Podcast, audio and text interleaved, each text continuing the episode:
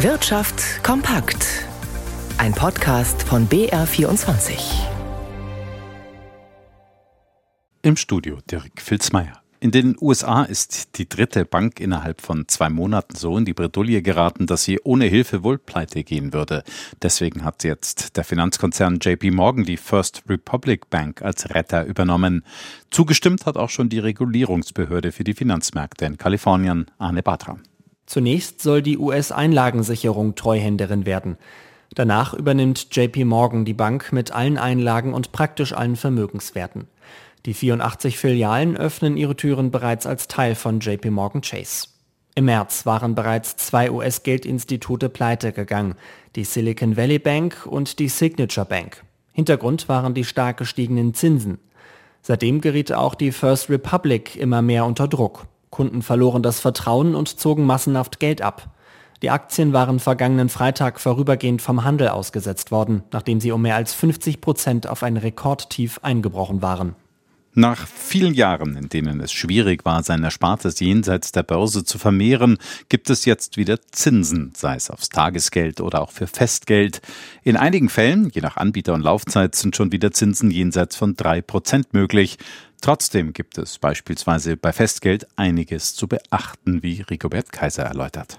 Festgeld bietet Planungssicherheit. Aktuell werden für sechs Monate bis zu drei Prozent geboten, für ein Jahr bis zu dreieinhalb Prozent. Damit ist das obere Zinsende erreicht. Längere Laufzeiten lohnen sich nicht, denn die EZB wird ihre Zinsen weiter anheben. Diese Angebote stammen meist von ausländischen Anbietern, deutsche sind nicht so großzügig. In Europa sind Einlagen bis zu 100.000 Euro gesetzlich geschützt. Über die deutschen Tochtergesellschaften gibt es den zusätzlichen Schutz der Privatbanken. Ganz so einfach ist Termingeld also nicht, denn oft sind die Angebote mit dem berühmten Sternchen versehen. Der hohe Zinssatz gilt dann nur für Neukunden, die zusätzlich ein Aktiendepot einrichten. Und es muss auch klar sein, ob das Termingeld ausläuft, sich automatisch verlängert, dann meist zu niedrigeren Zinsen oder ob es gekündigt werden muss.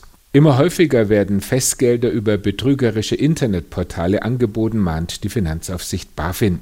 Besonders vorsichtig sollten die Kunden sein, wenn sie nach dem Ausfüllen von täuschend echten Antragsformularen für eine deutsche Partnerbank auf ein ausländisches Konto überweisen sollen.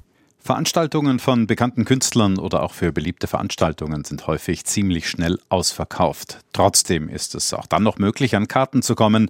Zum Beispiel, wenn Leute die Eintrittskarten ergattern konnten, diese doch nicht nutzen wollen und sie wieder anbieten. Als Vermittler treten da beispielsweise verschiedenste Internetplattformen auf. Nicht alle sind allerdings seriös. Käufer sollten also äußerst vorsichtig sein. Ralf Schmidberger. Beim Europäischen Verbraucherzentrum Deutschland häufen sich derzeit die Beschwerden beim Kartenkauf über einige Webseiten. Betroffene berichten von horrenden Servicegebühren, falschen Tickets und davon, dass ihnen am Schluss der Einlass ins Konzert verwehrt wurde.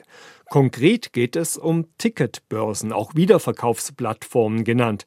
Diese vermitteln teilweise lediglich Ticketzuverträge. Das bedeutet, dass der Kunde über die Ticket-Webseite eine weitere Firma beauftragt, Tickets zu suchen. Auch wenn diese dann kein Ticket organisieren kann, fällt eine Servicegebühr an.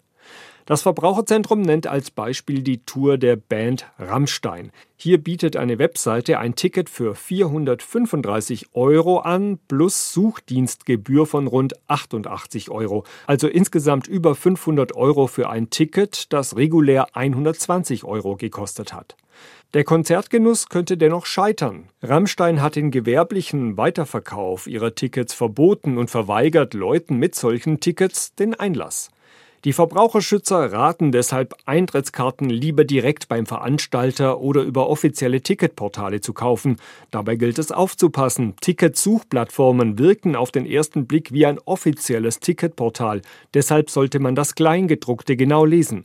Und lieber akzeptieren, dass es eben keine Karten mehr für ein Konzert gibt, als am Ende viel Geld für nichts zu bezahlen.